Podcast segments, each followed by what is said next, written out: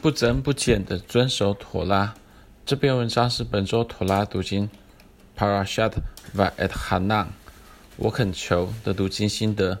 经文是《生命记》三章二十三节到七章十一节。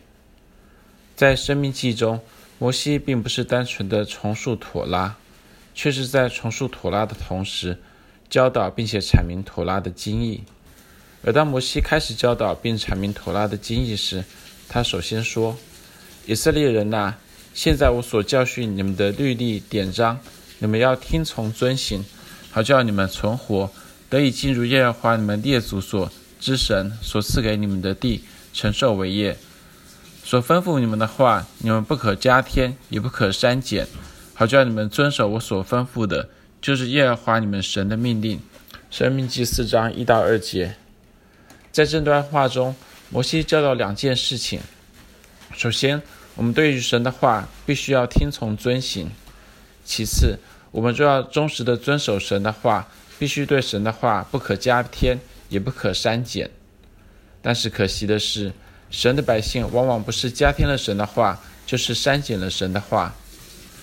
就是删减神的话来说，很多基督徒宣称妥拉已经废除了，或是妥拉当中。除了爱神与爱人这两条诫命以外，其他所有的诫命都已经废除了。我们只要遵守爱神与爱人两条诫命就好了。爱神与爱人这两条诫命的确很重要，因为他们正如主耶稣所说，是最大的诫命，可以参考马太福音二十二章三七到四十节。然而主耶稣他却也说：“莫想我来要废掉律法和先知，我来本本不是要废掉，而是要成全。”我实在告诉你们，就是到天地都废去了，律法的一点一画也不能废去，都要成全。所以无论何人废掉这诫命中最小的一条，又教训人这样做，他在天国要称为最小的；但无论何人遵行这诫命，又教训人遵行，他在天国要称为大的。马太福音五章十七到十九节。主耶稣他不但没有废掉妥拉，他甚至要我们遵守。甚至是最诫命中最小的一条。尽管主耶稣没有废掉妥拉，但我们基督徒却因着教会传统的教导而废掉了妥拉。当然，这并不是说教会传统是不好的，或是所有的基督徒都违反妥拉，肆意犯罪。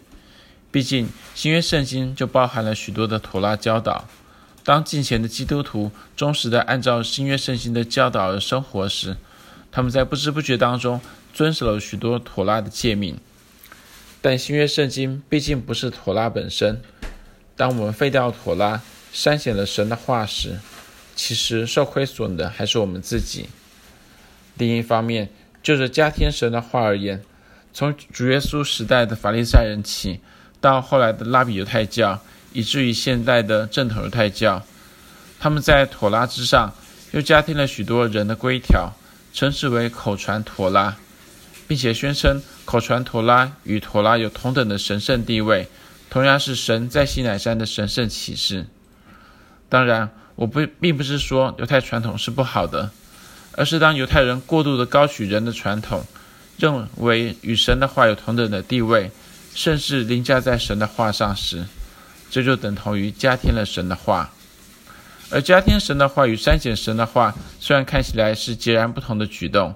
却同样是不遵守神的话的表现，无怪乎主耶稣会愤怒地责备法利赛人说：“你们是离弃神的诫命，居守人的遗传。”马可福音七章八节。犹太传统有它的价值所在，但是我们要分清传统是传统，传统并不是妥拉，而唯有妥拉才是神的话。妥拉是神给我们的教导与训诲。当我们愿意忠实地遵守妥拉时，就让我们不增不减地遵守妥拉。对头拉不可加添，也不可删减，好叫你们遵守我所吩咐的，就是耶和华你们神的命令。生命记四章一到二节。